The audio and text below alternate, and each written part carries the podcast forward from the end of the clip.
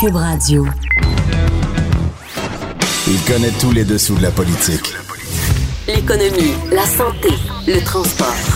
Antoine Robitaille. Là-haut sur la colline. Cube Radio. Bon jeudi à tous. Euh, Aujourd'hui à l'émission, il y aura l'avocat Karim Diallo du cabinet Siskin Demel qui mène un des recours collectifs contre Desjardins dans l'affaire du vol de données. Hein, on, a, a appris euh, d'autres euh, donc cette semaine et dans les derniers jours. On va voir s'ils ont ajusté leur poursuite.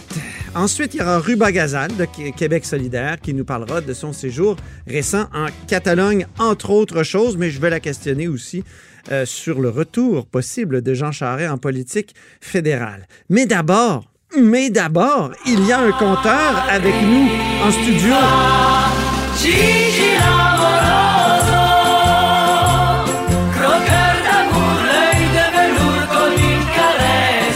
Comme une caresse, toi. euh, les souvenirs du passé qui nous reviennent aussi comme une caresse. Bonjour, Jean-François Gibault. Bonjour Antoine. Notre compteur et accessoirement directeur de la recherche à. QMI. Euh, euh, Aujourd'hui, c'est compteur avec un N. ah oui, hein, parce qu'il va nous raconter des affaires. OK, je comprends. Oui, c'est pas pire, ça. Pas pire, hein? C'est très pas pire. Mais tu sais, pour, pour stimuler ton, ton imagination, là, attends, je vais, je vais faire former euh, Madame euh, Dalida. Et puis, je vais juste te faire écouter un petit quelque chose, faire stimuler ton imagination. On va éliminer l'attente une fois pour toutes. On vous a entendu? Je suis prêt. On va éliminer l'attente une fois Une deuxième pour fois, toutes. ça fait du bien. On vous a entendu? Je suis prêt. Ah, Eh oui, l'équipe libérale est prête. Nous sommes prêts. Eh, penses-tu qu'il est prêt pour vrai? Ah, prêt, mais absolument. Est- euh, Jean Charest est clairement prêt. prêt. Jean Charest, c'est une machine politique. Jean Charest, je l'ai entendu il y a quelques semaines seulement dans un débat à Montréal avec Lucien Bouchard. Il est en pleine forme, il n'a pas changé. Il a 61 ans seulement. Il, était, il est jeune. Euh, C'est surtout, tu sais, aux États-Unis, c'est un politicien extrêmement, extrêmement jeune. jeune. Oui, oui, c'est ça. Tu On Quand est tu loin. penses que Mme Pelosi a quasiment 80 ans. Ah oui, puis, le- Puis, le- euh, Joe Biden et puis on. Ah Donald Trump, euh, 72.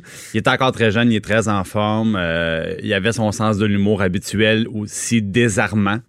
Parce que pour les gens qui sont face à lui, c'est désarmant. Ah, il est désarmé. Euh, Et puis, ben, en, plein, en plein contrôle, sympathique, euh, reconnaît tous les gens dans la salle, y compris des personnes qu'il n'a pas vues depuis des années.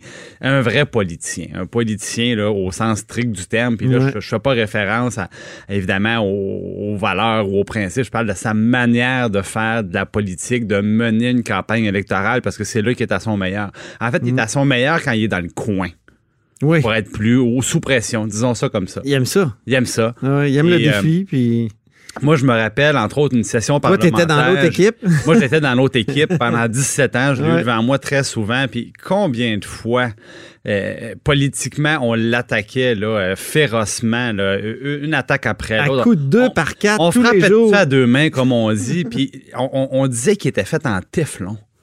Parce qu'on avait toujours l'impression que tout lui glissait sur le dos. Il était insensible à, à tout ça. Puis mieux l'attaque était formulée, puis plus il riait. C'était tellement insultant, là, c'est euh, incroyable.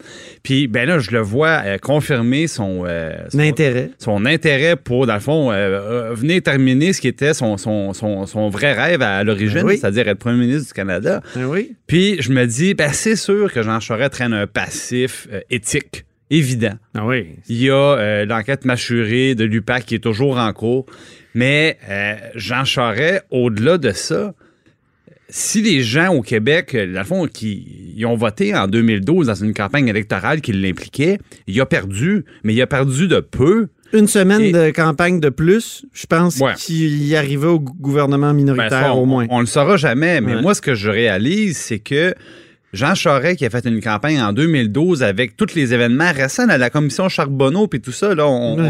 on- on était là-dedans. Puis malgré tout, il y a eu plus de Québécois prêts à voter pour lui en 2012 que Andrew Scheer a ramassé de vote au Québec. Là. Ah oui. Puis je veux dire, euh, je suis désolé, mais euh, dans un débat des chefs entre Justin Trudeau et Jean Charest, je Il le dire, mange tout rond. Il le mange tout rond, là. Euh, je veux dire, ça serait même pas drôle. En fait, c'est ça le problème. Ça serait probablement drôle de voir. Alors, il y a des éléments très forts qui jouent pour lui. Le, le- le- le- le Parti conservateur, évidemment, n'est pas, est pas en train de, de- est pas dans une grande réflexion où ils veulent se refonder. Ou non, non, non, ils cherchent un chef pour une campagne électorale qui peut venir très vite. Et à ce moment-là, Jean Charest, lui, il est fonctionnel, comme on dit. Là, il est plug and play, comme on dit en anglais. il est, ben, ben oui. Alors, euh, je pense... je vais te dire une chose. Moi, je considère que le Parti conservateur actuel, c'est le parti de Stephen Harper, mais que c'est une coalition où il y a une dominante de l'Ouest qui commence à être épuisée et qui se rend compte que si on met encore un chef qui a euh, des, des- des- une culture euh, de, de social conservative, là, de conservateur social, là, ça marchera pas. Ça marchera pas. Puis Jean, ça n'a pas vient- marché au Québec. Et là, Jean Charest, je veux dire, il règle ce problème-là d'un coup. problème-là, c'est terminé. Il n'y a plus de débat sur l'avortement. Il y a plus Un de autre de débat leur talon le- d'Achille, c'est l'environnement. Jean Charest, il a fait la bourse du carbone, il était à Rio en 92. il- Et je vais te dire, une des raisons pour lesquelles il aime ça, là, que son nom circule, bon, d'abord, c'est parce que les gens vont penser spontanément que c'est dans son fort intérieur qu'il n'y a rien à se pro- reprocher pour les enquêtes mâchurées puis notre livre PLQ Inc. là. Mais deuxièmement, c'est qu'il aime la grande politique. C'est pour ça qu'il a toujours rêvé d'être premier ministre du Canada. Tu sais, aller dans les rencontres Les internationales. affaires étrangères, les il affaires est bon stratégiques. là-dedans. Ben oui. Il était à la tête d'un demi-État que même Jean-François Lisée il avait donné l'étoile du meilleur euh, premier ministre à l'étranger qu'on n'a jamais eu. Hey, c'est quelque chose, là. Oui, ben ça, ça faisait partie d'ailleurs, quand il a quitté à Québec, de, euh, des éléments positifs de son bilan. Ben oui. La représentation du Québec à l'étranger, qui en a mangé toute une après ça sous Philippe Couillard, euh, faut, faut se le dire. Euh, fait non, mais donc c'est ça l'idée, c'est que pour le Parti conservateur, on prend la colonne des pour et des contre. Il y a bien plus de pour que de contre, alors euh, ça risque de fonctionner, ça risque de fonctionner son affaire. Et je peux pas m'empêcher de revenir avec des, des- des- choses qui m'avaient surprise à l'époque. Euh, bon, donc dans la colonne des contre, essentiellement, il y a un élément, il y a Machuré. Ah, Moi, moi j'en vois pas d'autres. Je sais pas si toi, t'en vois d'autres. Moi, j'en vois seulement Machuré.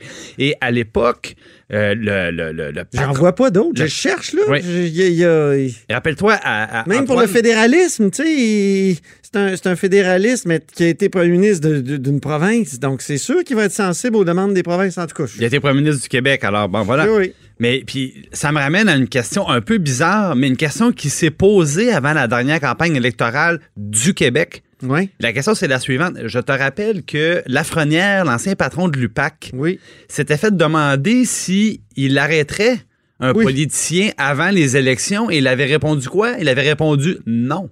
Oui. Et euh, un peu plus tard, il était revenu en disant Ah, ben, finalement, bon, j'ai repensé à mon affaire, puis oui, oui, je pourrais arrêter quelqu'un en, pleine campagne électorale.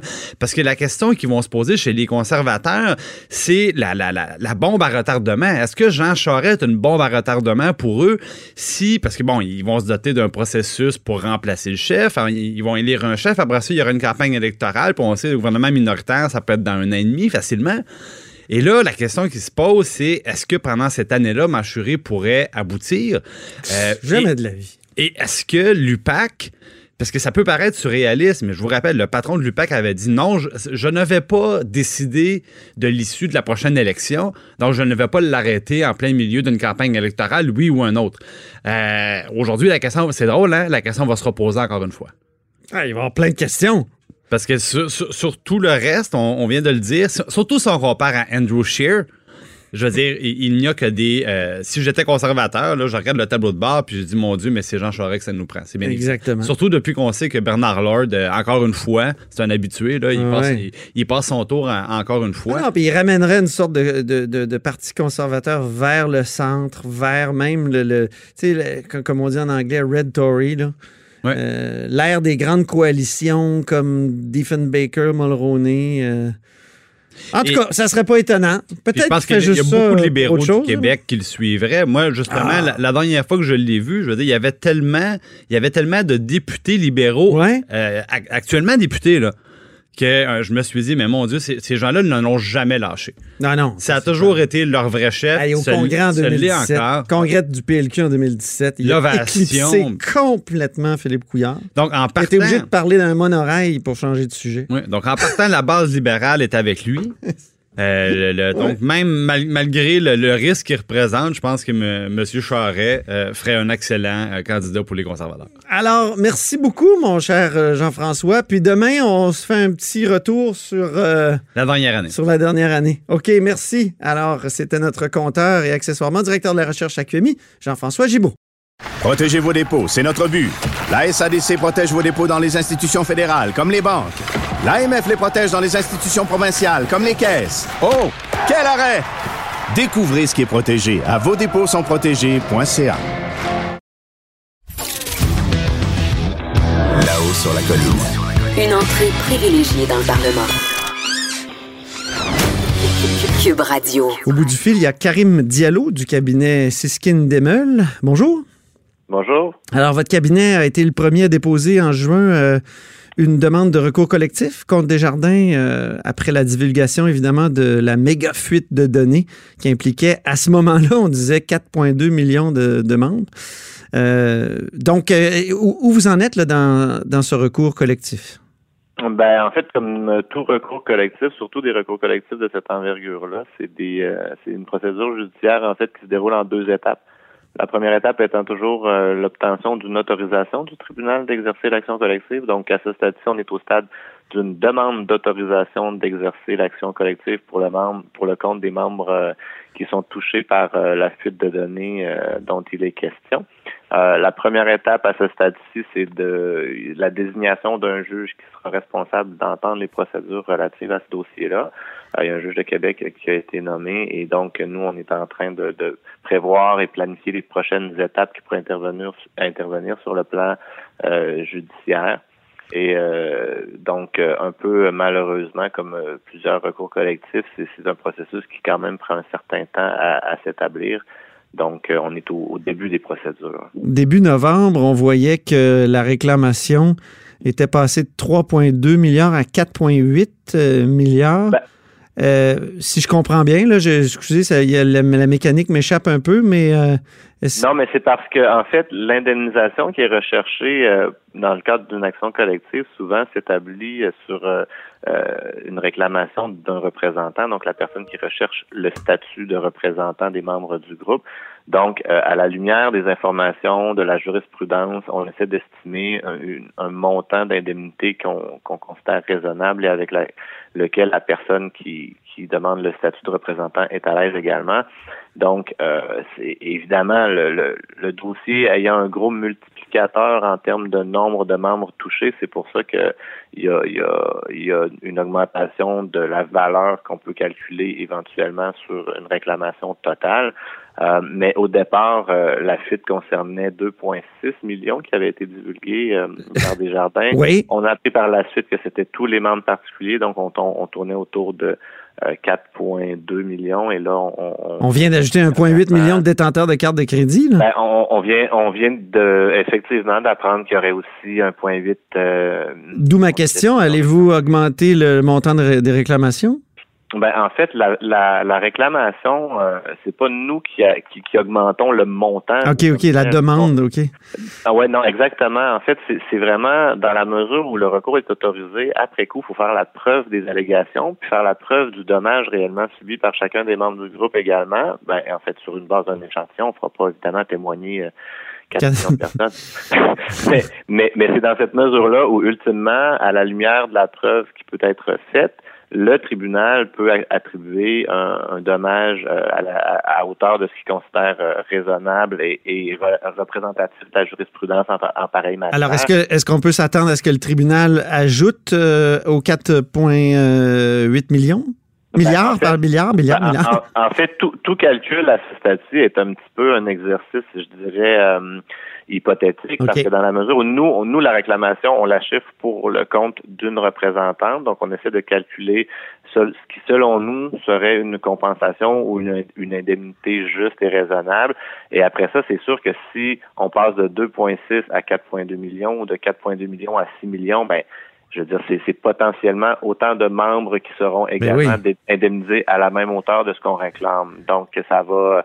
Euh, tout ça dépend du montant euh, qu'un tribunal peut considérer raisonnable par individu. Allez-vous demander un interrogatoire préalable? Je, vous pose la question parce qu'on se demande si euh, vous allez vérifier si Desjardins a assez d'assurance pour couvrir tous ces dommages-là. là ben, en fait, au stade de l'autorisation, c'est pas quelque chose qui qu'on peut euh, nécessairement faire un interrogatoire au préalable du défendeur, parce que le, processus d'autorisation, c'est vraiment un processus, un mécanisme de filtrage, je dirais, des demandes d'action collective. Donc, les défendresses pourraient vouloir administrer une, une certaine preuve, pourraient vouloir interroger les représentants, mais en termes de preuves positives que les demandeurs ont à faire, euh, elle, elle, est minime dans la mesure où il y a évidemment des documents, des pièces qui sont alléguées, mais les, les faits sont tenus pour avérés à ce stade-ci. Donc, on n'est pas encore au stade d'une enquête, je dirais, au même titre qu'une enquête qu'on ferait dans un autre dossier judiciaire euh, suite à, la, à, une demande introductive d'instance. Donc, on n'est pas encore à cette étape-là. Donc, vous ne le savez pas, vous n'avez vous pas besoin de le savoir à ce moment-là si Desjardins a assez d'assurance? À ce, ben, ce stade-ci, c'est une question qui, qui a été posée de toute façon en commission parlementaire. Oui. nous, euh, peut-être que les réponses sortiront avant l'étape où nous, on sera à même d'interroger euh, des représentants de Desjardins, euh, le cas échéant. C'est comme important. C'est comme important de savoir s'ils si, ont tout ce qu'il faut. Ben, à ce stade-ci, c'est une question qui est fort pertinente. D'expérience, je vous dirais que les, les, les entités euh, pas publiques, mais bancaires ou financières ou certaines compagnies euh, qui, ont, qui ont des gros portefeuilles d'actions émis ont, de l'assurance et de la réassurance euh, parfois. Là. Donc, c'est une question qui, oui, est fort pertinente, mais que nous, à ce stade-ci, on n'est pas procéduralement rendu à l'étape où, on peut aller chercher cette eh, information-là. Lorsque Desjardins a pris conscience des vulnérabilités avec Equifax, euh, on, en a fait état là, euh, en début de semaine. Est-ce qu'il aurait dû dénoncer à l'AMF euh, ces vulnérabilités-là? Est-ce qu'il n'aurait pas dû aussi cesser d'envoyer ses clients chez Equifax? Ben, écoutez, c'est encore une fois, c'est une question à laquelle moi, personnellement, je, je, pas répondre. C'est dans, dans la mesure où il y a des allégations, évidemment, qu'on va vouloir présenter au tribunal. Mm-hmm. euh, tout, on va présenter tout ce qui est pertinent et évidemment ce qui a été fait de façon adéquate ou inadéquate sera tranché suite à une preuve qui sera administrée sur ces allégations-là, parce qu'on n'a pas encore une fois tout le détail.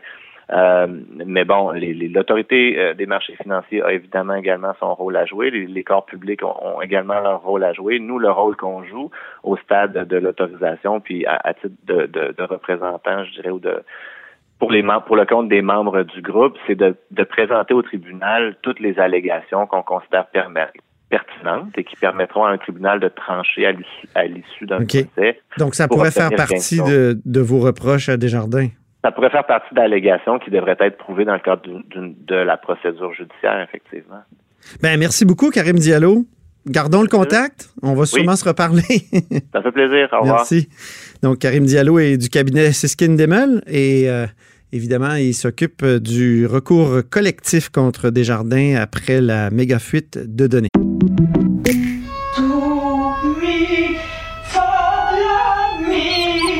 Votre maison, c'est un espace où vous pouvez être vous-même.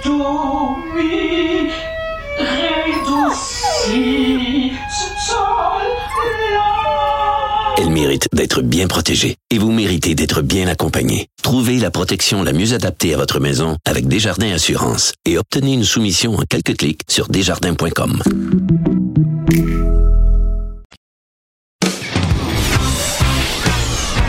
Là-haut sur la colline. La politique autrement dit. Cube Radio. Au bout du fil, il y a Ruba Gazal, euh, député de Mercier de Québec solidaire. Bonjour. Bonjour, M. Robitaille. Et vous rentrez donc d'un séjour en Catalogne. Comment ça s'est passé? Oui, écoutez, c'était euh, très, très émouvant euh, ce que j'ai vécu là-bas. C'est pas tous les jours qu'on va dans une prison rencontrer, encore moins pour rencontrer des prisonniers politiques. Euh, encore moins dans un pays euh, membre de l'Union européenne comme l'Espagne. Et c'est exactement ce que j'ai fait euh, à la fin de mon séjour en, Espagne, où je suis allée rencontrer des prisonniers politiques de Madrid parce qu'ils avaient organisé un référendum en 2017 pour la séparation de la Catalogne de l'Espagne. C'est très, très émouvant. Oui, pourquoi émouvant? Mais j'ai rencontré deux anciens ministres du gouvernement de l'ancien gouvernement de Carl Puigdemont, qui est maintenant en exil. Euh, j'ai rencontré aussi un leader indépendantiste d'une organisation euh, extrêmement importante de la société civile vouée à la défense de la culture et de la langue catalane. Et c'est des gens, euh, je, je, les ai trouvés tellement euh, pleins quand, malgré leur situation, remplis d'espoir pour l'avenir. C'est surtout euh, euh, Jordi Kutchart de euh, cette organisation Omnium Cultural qui est en prison parce qu'il avait organisé des manifestations, imaginez-vous, qui avait dit malgré ce qu'on vit, puis il avait comme un sourire, il dit malgré ce qu'on est en train de vivre, on a l'impression que notre sacrifice de notre liberté euh, de 10, il y en a que c'est 10, 13 ans euh, d'emprisonnement, ça a quand même valu la peine parce que c'est la jeunesse maintenant qui porte ce projet d'indépendance de la Catalogne et la société civile a vu qu'elle avait plus de pouvoir qu'elle ne l'aurait pensé il y a plusieurs années auparavant et juste ça, c'est un grand gain. Donc moi, pour moi, c'est une leçon de dire que le projet d'indépendance, c'est pas un projet de parti politique, c'est pas un projet d'institution, euh, euh, c'est un projet de la société civile qui le porte et la jeunesse qui le porte. C'est pas tout, c'est pas exactement ce qu'on vit au Québec, mais pour eux, euh, ils ont de l'espoir puis ils savent que ça va, c'est pas, ça va pas retomber. Et que cette société civile qui a été mobilisée, qui a vu son pouvoir, qui protégeait les urnes en 2017 comme leur bébé pour s'assurer que tout le monde, qu'on soit pour ou qu'on soit contre, qu'on vote, eh bien, ces gens-là, ils ont, qui tiennent maintenant à la démocratie comme à la prunelle de leurs yeux, ben c'est quelque chose de d'émouvant et c'est extraordinaire. Puis ils ont l'impression que leur sacrifice a servi à ça et c'est ce qui leur donne espoir dans l'avenir. Et moi aussi, je rapporte ça avec moi en me disant tout n'est pas immuable parce qu'il y a dix ans, ils n'auraient pas pu penser vivre ça. Mais au Québec aussi, on a l'impression qu'on est un peu déprimé, on n'a pas de projet de société. L'indépendance, euh, bon, euh, les jeunes. Ouais, pourquoi les jeunes? Pourquoi les jeunes s'en sont détachés selon vous? Alors qu'avant, c'était comme. C'est comme évident que les jeunes appuyaient ben, la souveraineté ou l'indépendance. Oui, avant, ça l'était et, et, en Catalogne, ça l'est. Il y a un autre, un autre message que j'ai retenu en discutant avec les, avec les prisonniers puis avec d'autres. Ils ont dit que leur projet, c'est pas un projet d'indépendance ethnique. Ça, c'est leur mot, c'est pas moi qui ai dit ça. C'est vraiment euh, euh, les gens, 70% qui m'ont dit, les gens qui appuient la souveraineté en Catalogne, c'est des gens qui, euh, qui sont soit qui ne sont pas nés est-ce à dire que ça l'a été ici? Est-ce à dire que ça l'a été ici, ethnique? Non, ce que je veux dire, c'est qu'aujourd'hui, malheureusement, on a un discours qui est un peu plus, euh, comment dire, depuis la, défaite du référendum, euh, on a un discours un peu de repli. On a un peu perdu confiance en nous-mêmes au Québec, malheureusement, et qui fait que on, Où ça, le repli? se replie. Qu'est-ce que c'est? où, où le repli? je vais vous dire, je vais vous dire moi, ce que j'ai vu en, je vais vous dire ce que j'ai vu en, en catalogue. Ce qu'ils ont dit, c'est que la grande majorité qui appuie ce projet d'indépendance, c'est pas basé sur leurs origines. Moi, j'ai rencontré des gens dont hmm. un, la mère est d'origine guatémaltèque, euh, mais le père il est catalan, une autre espagnole, l'autre est catalan, et ils ont dit que eux-mêmes, c'est un projet qui va au-delà de, euh, de, par exemple, comme on dit au Québec canadien français de souche, ça va au-delà de nos, origines. C'est un projet plus de société de dire est-ce que démocratique. Est-ce que c'est le cas ici? Non, mais répondez à la question, s'il vous plaît, Ruba. Euh, est-ce que c'est le cas ici? Ben ça s'est transformé. C'était pas ça. Au début, on parlait de nationalisme civique. Aujourd'hui, euh, qui parle de nationalisme civique? Je me rappelle, c'était euh, c'était l'ancien chef du Parti québécois, je, je vous suis pas, qui disait. Oui. Ouais. Je vous suis pas, je ah, comprends pas. On dirait que vous dites que ici, l'indépendance, c'est synonyme de nationalisme ethnique. Non, ça c'est ce que je veux dire, c'est que ça, ça s'est transformé. Ça ne l'était pas au temps de Gérald Godin, où il a fait un travail immense auprès des communautés culturelles, que ce soit les Grecs et tout ça, et ça n'avait rien à voir de qui était, quel était notre nom de famille, d'appartenir à ce projet-là au projet de d'indépendance, au projet de, euh, liberté du Québec. Mais moi, ce que je sens... Ça l'a été quand ici, ethnique? Euh, est-ce que ben, c'est Jacques Moi, je vais vous dire mon expérience. Moi, je vais vous dire, mon expérience, c'est beaucoup euh, quand on a commencé toute la, la question des accommodements raisonnables en 2007, par exemple, où est-ce que on, où on a commencé à dire le eux et le nous. Et moi, ce que je disais pendant cette époque-là, parce que je me rappelle, je me présentais pour les élections pour Québec solidaire, je disais, je suis extrêmement contente que ma, mon identité québécoise se soit construite 20 ans auparavant, là aujourd'hui ça fait plus Mhm. que ça, que qu'elle se soit construite très tôt, parce que dans le discours, quand on dit le eux, le nous, euh, ben c'est quelque chose qui est plus divisif. Et Ouais, moi, mais je peux comprendre. les Catalans disent nous. Non, mais les. Catalans disent nous aussi. Oui, ils disent Euh, nous je veux dire, les- tous les peuples disent nous, là. Je veux dire, les, les, les Israéliens disent nous, les, les, les Oui, Espagnols disent. nous, euh, les Français disent nous. C'est quoi le problème avec le nous? Mais Monsieur Robitaille, eux, ils le disent nous, au-delà de qui, quel est notre nom de famille, qui, où sont nés nos parents, Ben, nous où aussi. sommes-nous Mais je veux dire, les, les souverainistes québécois, il me semble aussi. Je ne suis pas en train de personnaliser, il y a telle personne qui dit ça, il y a telle personne qui dit ça, mais il y a un mouvement depuis 2007. Moi, je me rappelle, moi, je, moi, je, le- je le mets à ce moment-là où, euh, parce que je me rappelle, j'avais beaucoup participé à des débats sur les accommodements raisonnables. Après ça, il y a eu euh, tout le reste, la charte et, et tout ça, où là, on sentait qu'il y avait euh, un discours dans le, il était moins rassembleur. Donc, le, Moi, Parti québécois, le Parti québécois a un nationalisme ethnique, selon vous, c'est-à-dire cultive un nationalisme ethnique. Je, je ne parle pas de parti politique aussi nécessairement. Il y a certaines personnes qui le cultivent, oui. Qui? Il y a des chroniqueurs qui, que, il y a des chroniqueurs Qui? qui, qui le cultivent. Qui? Ben, je, ben, par exemple, quand on commence à faire peur euh, lors d'une campagne euh, électorale, puis en disant euh, ah ben il faut faire attention les femmes qui portent le voile, qui portent Qui, le par exemple? Il y a un peu ben, je, ben là, je veux pas, je veux, je veux, ce que je veux vous dire, je suis sûre que vous comprenez ce que je veux dire. Le- moi, Ouais, mais vous avez comme un devoir de préciser parce que là, on parle à tout le monde. C'est pas. Mais moi, non, moi, je peux comprendre parce que je suis là-dedans tout Mais le temps. moi, mais- moi, je veux vous dire ce que j'ai ressenti quand j'étais en Catalogne et ce que j'ai adoré sans même que moi, je les amène ici. Moi, j'étais avec Sylvain Gaudreau qui était d'accord. Sylvain Gaudreau du Parti québécois avec eux. Il Et serait en maudit de vous entendre dire que le PQ euh, cultive J'ai le j'ai nationalisme. jamais dit le PQ. J'ai jamais. Non, non, mais Monsieur Robitaille, il faut écouter ce que j'ai dit. Moi, ce que je dis, c'est dans le, de façon générale, dans le discours public, dans le discours. En 2007, euh, c'était pas le PQ, là, c'était l'ADQ à l'époque qui n'existe plus, qui, a- qui avait amené toute la question des accommodements raisonnables. Mais moi, ce que je parle, c'est pas il y a tel parti, il y a telle organisation. Il y a un, dans l'air, il y a un discours public qui a commencé à séparer le oui et le, le eux et le et le nous. Et en Catalogne, sans même que je pose la question, ils ont dit, ils m'ont regardé, même moi, parce que moi, je, je suis pas née au Québec, mais je sens. Mais exactement. Les Espagnols disent qu'ils ont un nous exclusif aussi. là. Exact. Et c'est exactement ça. C'est très intéressant ce que vous dites parce que euh, un des, euh, un des, euh, ce qu'ils m'ont dit les, les, les prisonniers et, j'ai rencontré aussi d'autres personnes euh, de, de, de notre organisation qui sont pas emprisonnés. Et ce qu'ils m'ont dit, c'est que les Espagnols essayent de dire que nous sommes dans un nationalisme catalan ethnique et exclusif, alors que eux, ils disent que nous, on préfère plutôt parler de catalanisme catalanisme plutôt de nationalisme parce que le nationalisme ethnique c'est beaucoup de l'Espagne qui le cop- qui, qui l'amène alors que eux leur projet va au-delà de euh, qui sont nos parents où nous sommes nés. C'est un projet qui par exemple toute la question des changements climatiques ils ont adopté des des euh, des, euh, des lois des, des- euh, sur les, les changements climatiques beaucoup plus poussées beaucoup plus avancées que celles de l'Espagne et l'Espagne après ça elle a Il faut qu'on dit se que laisse. Je suis inconstitutionnel je suis désolé, cher Ruba. Euh, il faut qu'on se, qu'on se laisse. Mais je veux juste Euh, vous dire que oui. il faut qu'on apprenne de ce que les terminant. Catalans vivent au Québec. Très bien. C'est ça que je voulais vous dire.